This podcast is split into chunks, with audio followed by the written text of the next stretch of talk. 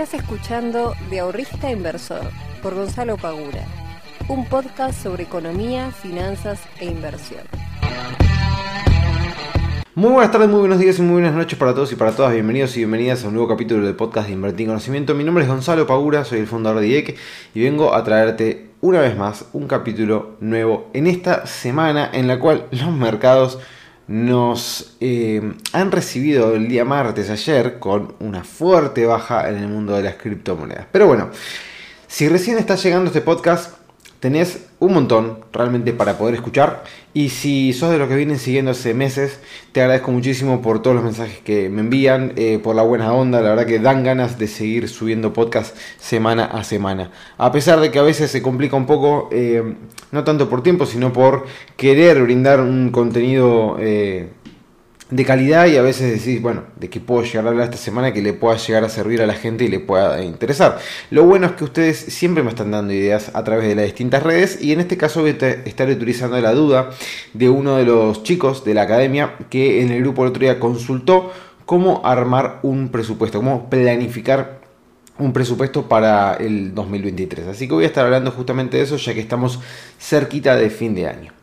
Em, sobre mercados, gente, Ayer nos hemos eh, comido nuevamente una gran caída del mundo de las criptomonedas, donde parece a propósito, ¿no? Pero siempre que tenemos una, un, punto eh, de referencia que decimos, bueno, che, desde acá puede llegar a pasar algo interesante, eh, después no, siempre sale alguna noticia o pasa algo que hace que se caiga el mercado y tenemos ahora a Bitcoin en 17.000 400, vamos a bajarle un poco esto porque no me quiero escuchar tanto, eh, 17.500 dólares, o sea, está literalmente contra las cuerdas.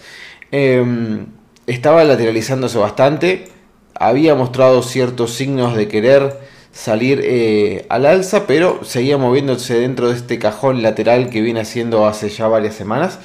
Em, y ahora lo rompió la baja. Esperemos Esperemos que el cierre del día de hoy sea positivo para que esta zona no se pierda, porque realmente si esta zona se pierde, eh, esto se puede ir bastante más abajo.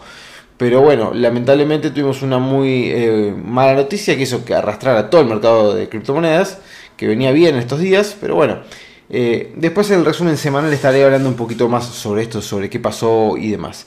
Después, sobre lo que es los mercados tradicionales, bueno, hoy el Standard Poor's también cae un 0,80, así que es una excusa más también para poder seguir cayendo y esto también impacta en el normal. El dólar, por lo tanto, y por lo tanto no, el dólar por lo menos, mejor dicho, viene manteniendo cierta paz cambiaria, eh, se viene manteniendo siempre los mismos precios, a veces un poquito más, a veces un poquito menos, pero no tenemos en este momento, por suerte, ¿no? y esperemos que siga así, no tenemos volatilidad dentro de lo que es el tipo de cambio. Así que, por ejemplo, el dólar, no sé, MEP está a 292 pesos, ¿no? El, con toda comunicación está a 305 pesos. Y el que está más caro hoy en día en el mercado es el dólar Qatar. ¿Qué quiere decir esto? Que si vos tenés creo que ya hablé de esto. Si vos tenés más de 300 dólares dentro de los consumos de tus tarjetas en el mes, vas a estar pagando un impuesto más dentro de los dos cargos que ya se venían cobrando, que es el de bienes personales. Por lo tanto, si superas este monto, sabe que hoy vas a estar pagando un dólar aproximadamente de 326 pesos dentro de tu resumen bancario, que después podrás reclamarlo, la devolución y demás, ¿no? O sea, si vos tributas, puedes pedir que eso te quede como un pago cuenta, si no, verás de pedir la devolución, pero eso ya tema de contadores. Em, pero bueno, es importante saber de que existe, de que te lo van a cobrar y que hoy por hoy es el dólar más caro. O sea, el dólar Qatar, más de 300 dólares en la tarjeta, hoy es el dólar más caro que puedes llegar a encontrar en el mercado para pagar. Así que bueno, gente, no, no me voy a meter mucho más, ya van 4 minutos del podcast, así que voy a comenzar directamente con el tema del día de hoy, que es la planificación. Llega el 2023, se acerca. Eh, a mí me gusta personalmente planificar siempre antes de que llegue el año, es decir, ir pensándolo. Después, les voy a ser totalmente honestos, el 2022 salió nada que ver a lo que yo había planificado en varios aspectos. Eh, no solamente en el tema de, no sé, cosas típicas que siempre hay desvíos, como, no sé, estimar la inflación. Eso es más que, más que obvio que, que no lo estime bien. Pero realmente en un montón de aspectos este 2022 particularmente fue bastante malo en mi planificación eh, general, en, en, todo sentido.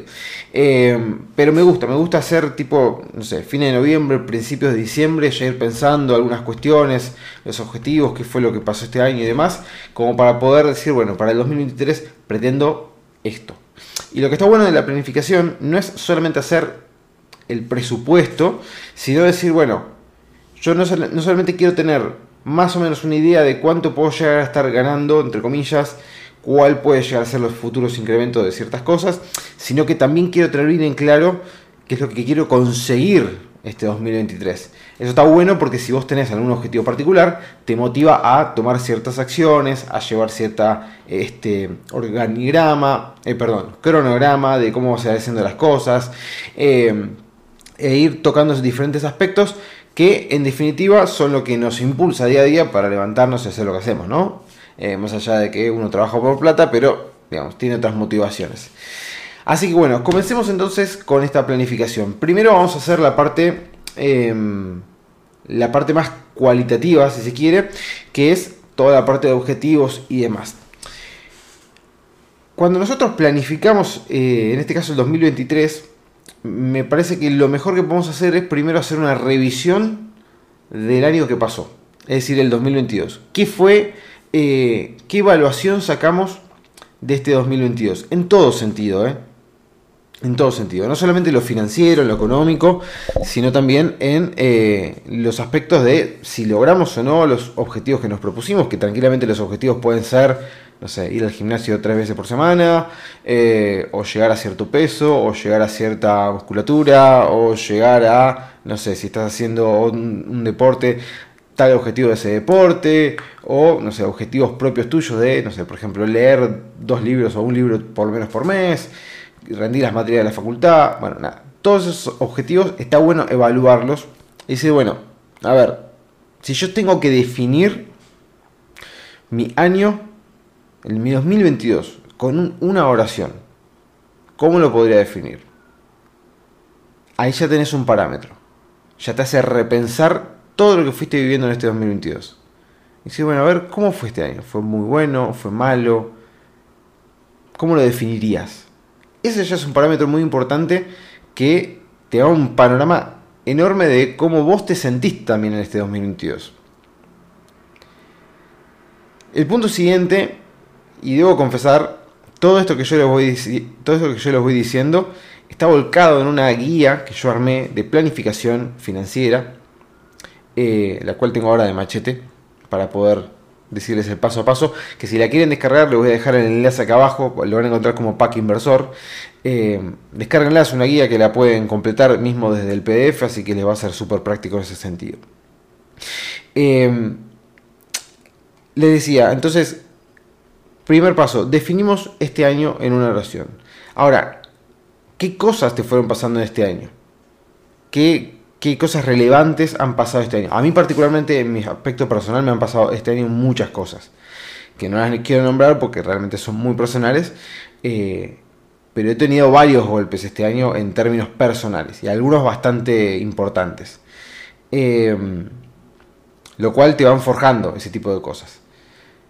Y eso está bueno volcarlo y reflexionar en función de eso y decir, bueno, ¿Tuve algún tipo de injerencia en esto que me sucedió o realmente fue algo, si se quiere, azaroso? ¿Lo podría haber evitado o no?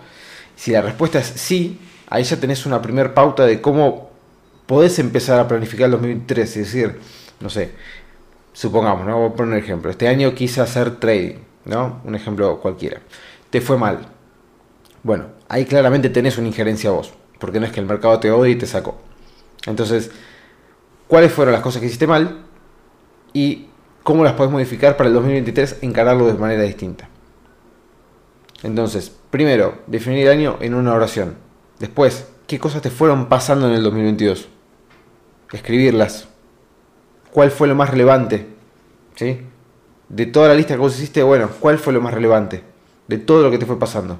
Tanto lo bueno como lo malo, ¿no? Obviamente. Pero escribir todo y marcar lo más relevante. porque Analizarlo, pensarlo, reflexionar.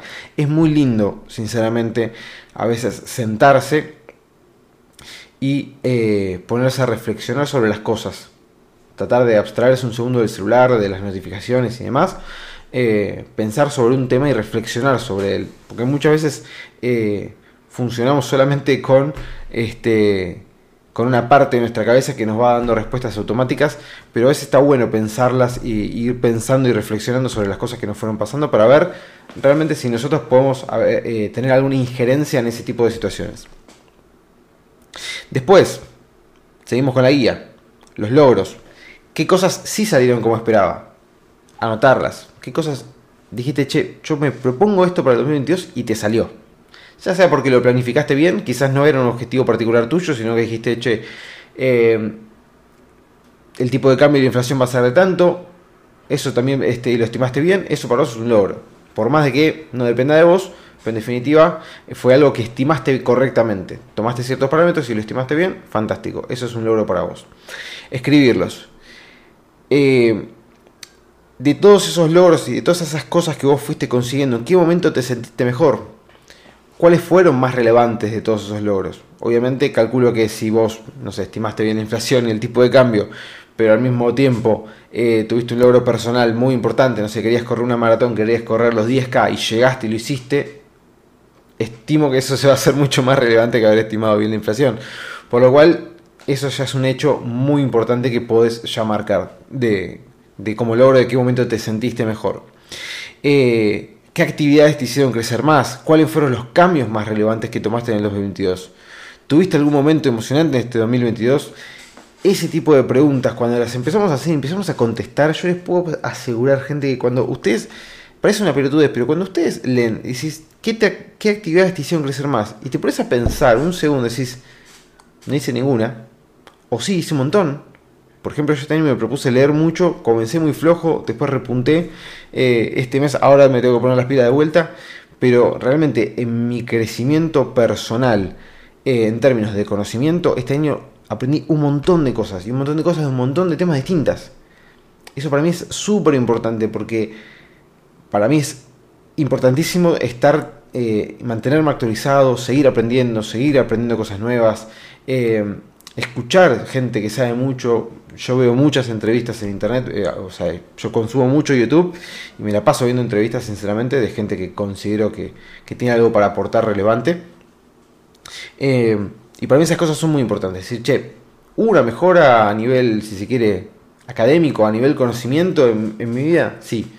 Yo ahora no estoy cursando la facultad, pero me propongo todos los meses aprender cosas nuevas eh, seguir leyendo, seguir aprendiendo. De hecho, compré cursos este año que el año pasado no lo había hecho, si no me equivoco. Eh, así que para mí en ese sentido fue súper positivo.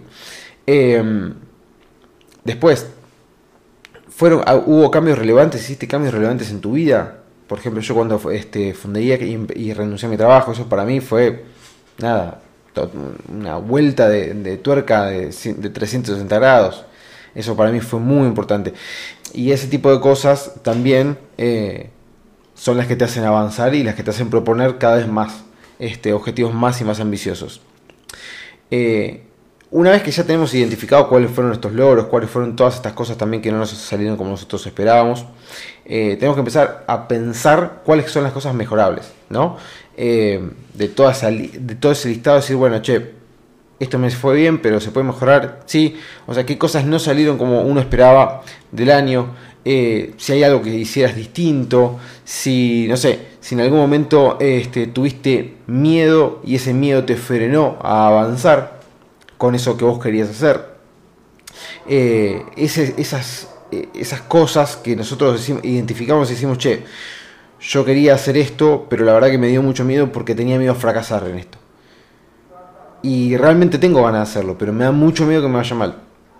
Vamos a ir con el ejemplo del trade. Te fue mal el 2022. Querés volver a hacerlo el 2023, pero lo estirás, lo estirás, lo estirás, lo estirás, lo estirás. Y no arrancás. Llega el 2023 y no empezás, no empezás. Seguís estudiando, seguís leyendo y no te puedes nunca a hacer un backtesting, a, no sé, diagramar una estrategia, a hacer nada. ¿Por qué? Porque el miedo te está frenando a ponerte a prueba. Decís, che, me fue mal y yo la verdad que no quiero sentir de vuelta ese sentimiento de que me fue mal como en el 2022 no quiero pasar de vuelta por lo mismo. Entonces no lo haces, lo evitas a toda costa. Y en definitiva estás evitando algo que realmente tenés ganas de hacer.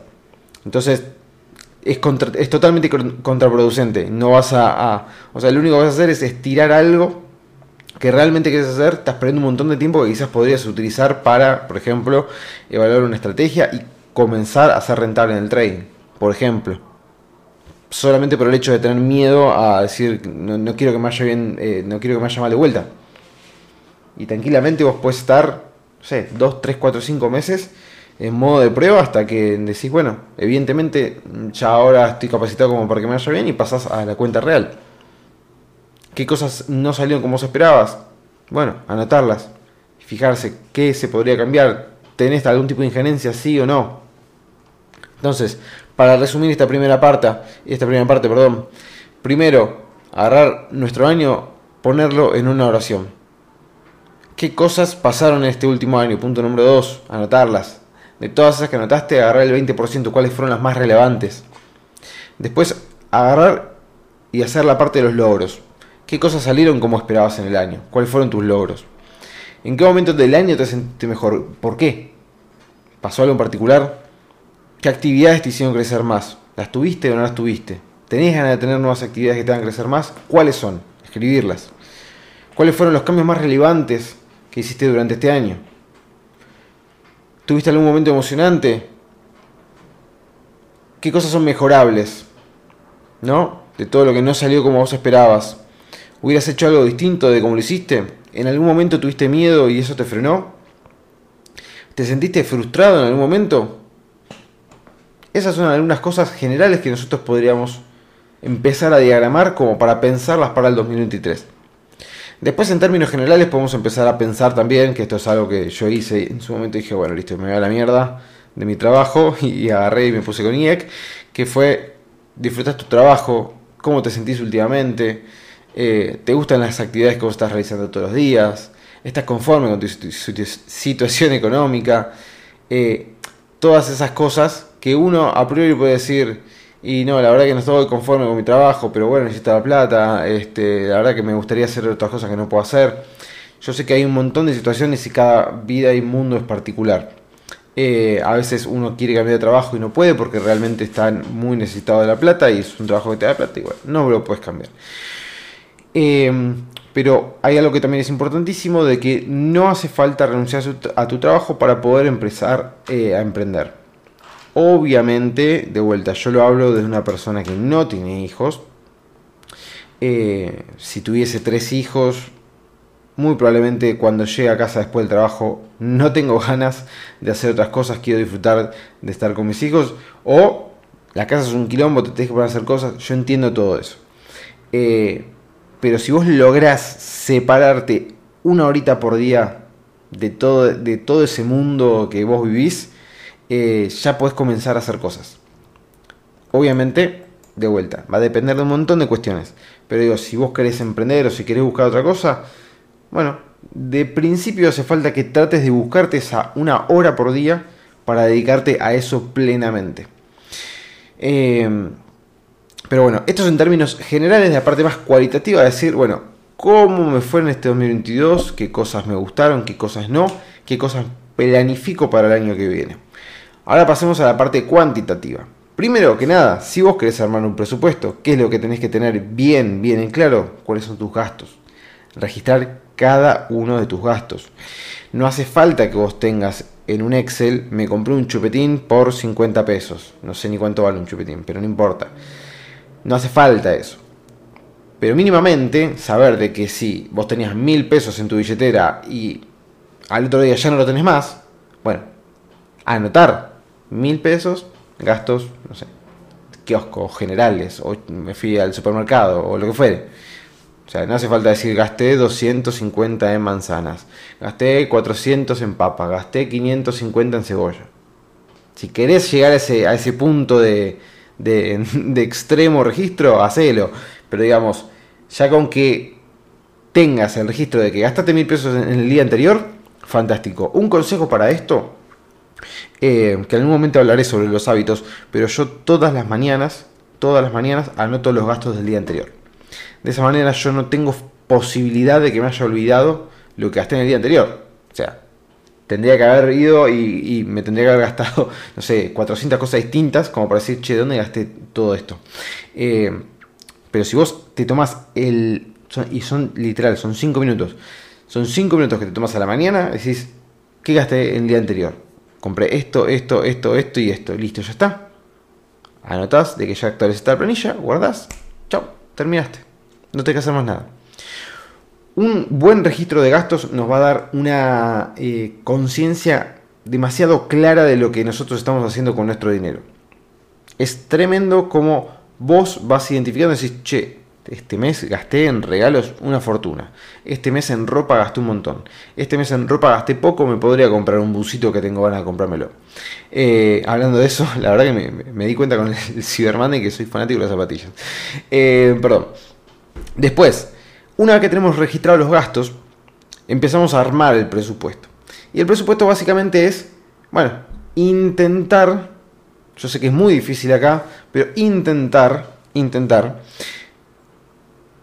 adivinar si se quiere o estimar lo que puede llegar a ser el 2023 en términos de salario, en términos de gasto, le hace inflación, le hace tipo de cambio.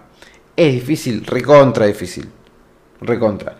Supuestamente para el 2023 los números van a ser más o menos los mismos que el 2022.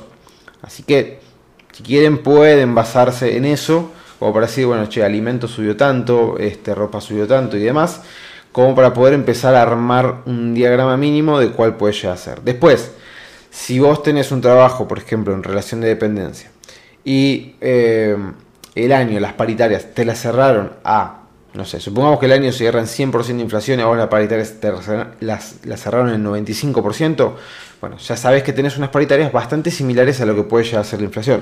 Con lo cual, vos podrías, si estás estimando la inflación, estimar cuáles podrían eh, llegar a ser también tus paritarias. No sé, si decís, che, para el 2023 la inflación va a ser de tal, bueno, si mis paritarias siguen siendo de la misma manera que fue en el 2022, yo estaría cobrando un 95% más para fin de año. Bien, estimativamente, después es muy difícil que esto este, quede totalmente encuadrado, pero el hecho es que nosotros vamos a ir viendo este presupuesto y lo vamos a ir acomodando a los desvíos lógicos que vamos a tener mes a mes. Bien, después viene la parte de también anotar aquellos gastos que vamos a tener en 2023 que ya sabemos que están. Siempre pongo el mismo ejemplo, pero eh, si tenés que hacer eh, la BTV del auto, si tenés que renovar el DNI, si tenés que sacar la visa porque te, querés ir a Estados Unidos o a algún lado, eh, no sé, algunas vacaciones que ya tenés planificadas, eh, si tenés que, no sé, hacerle el service al auto o cosas que vos ya sabés que las vas a terminar gastando en ese mes, con lo cual ya las podés ir agendando. Eh, obviamente que el service no sabes muy bien cuánto puede llegar a costar, pero podrías sacar el precio en dólares de lo que es un service hoy en día y decir, bueno, en dólares más o menos va a ser esto, así que ya lo tenés estimado. Después, punto número 3, las metas y los objetivos. Decir, bueno, no sé, ¿qué metas tenés? ¿Qué objetivos tenés? ¿Tenés el objetivo de comprarte un auto? Planificalo. El objetivo de irte a vacaciones, lo puedes planificar. Este, a todo eso vos le vas a poner un importe. Me quiero comprar el auto. ¿Cuánto vale el auto? Cuatro palos. Tengo dos palos, necesito dos palos más. Bueno, ¿cómo los consigo? ¿Cuánto tiempo me va a llevar a conseguir esos dos palos? Y cuando yo consiga esos dos palos, el auto va a seguir valiendo cuatro, difícilmente. Con lo cual probablemente valga cinco. Entonces voy a necesitar tres palos. Bueno, ¿qué inversiones yo puedo hacer para conseguir esos tres palos en ese tiempo? Todo eso los puedes estimar en las metas y objetivos me salté el punto número 4 que es la temporalidad de los objetivos. De vuelta, el auto vale 4, vos tenés 2, te lo querés comprar de con un año, por lo cual muy probablemente el auto ya no valga más 4, sino que valga, no sé, 5, 5 y medio. Eh, ¿Cómo podés hacer vos? ¿En qué inversiones vas a poder poner esos dos palos que vos tenés para poder lograr llegar a fin de año con el monto necesario para poder comprarte ese auto? O ¿Te puedes comprar ese auto? Sí. Y si pones los dos palos, ¿tenés financiamiento? Ese financiamiento, ¿lo tenés a tasa fija o lo tenés a tasa variable? ¿Esa tasa es más baja o más alta que la inflación? ¿La cuota la puedo pagar o no la puedo pagar? Bueno, todas ese tipo de cosas son las que cada uno tiene que empezar a evaluar cuando ya tenga los objetivos y las metas propuestas para el 2023. Eh, después el punto número 5, la realidad versus la planificación. Es decir, yo planifiqué un 100% de inflación para el 2023, pero después me di cuenta o con el transcurso del tiempo, eh, la inflación no fue del 100, sino que mes a mes fue bajando un poquito, con lo cual terminó en el 60, ¿no? Bueno, listo, ese ajuste yo lo tengo que ir haciendo mes a mes con los datos que me va dando la realidad. yo planifiqué que para marzo iba a haber un 7%, terminó siendo el 5%, bueno, ajusto un poquito de la planilla y chao. Y por último, la este, automatización. Que la, automatización básicamente lo que, lo que hace es decir cuánto quiero ahorrar yo por mes en términos porcentuales. El 5, el 10, el 20, el 15, el 30, el 40, el 50. Y eso ya dejarlo automático. Y una vez que dejas automático tu ahorro, también, si querés ir un pasito más, ese ahorro que vos vas a hacer, dejarlo en automático, eh, la eh, cantidad de ese ahorro que vas a estar destinando en cada una de tus inversiones. Es decir, qué ponderación va a tener la renta variable, renta fija o todo renta fija, no sé. Eso ya cada uno de ustedes lo maneja en función de su perfil inversor, de su horizonte de inversión y demás. Pero está bueno tener ya planificado y ya eh, automatizado el ahorro para automáticamente decir, che, bueno, yo cobré el sueldo, bueno, el 10%, el, el primero de cada mes, me lo separo para mí, vivo con el resto. Chao. No sé, cobras 100 mil pesos, el 10% lo vas a ahorrar, son 10 mil, fantástico. Vas a vivir con 90. Bien, el otro 10 hace como que no existe, es parte de, tu patrimonio. Bien, este, entonces, repasando la parte ya más cuantitativa. Primer punto, registrar los gastos. Segundo punto, armar el presupuesto para el 2023, estimando todo este tipo de cuestiones que ya eh, comenté antes.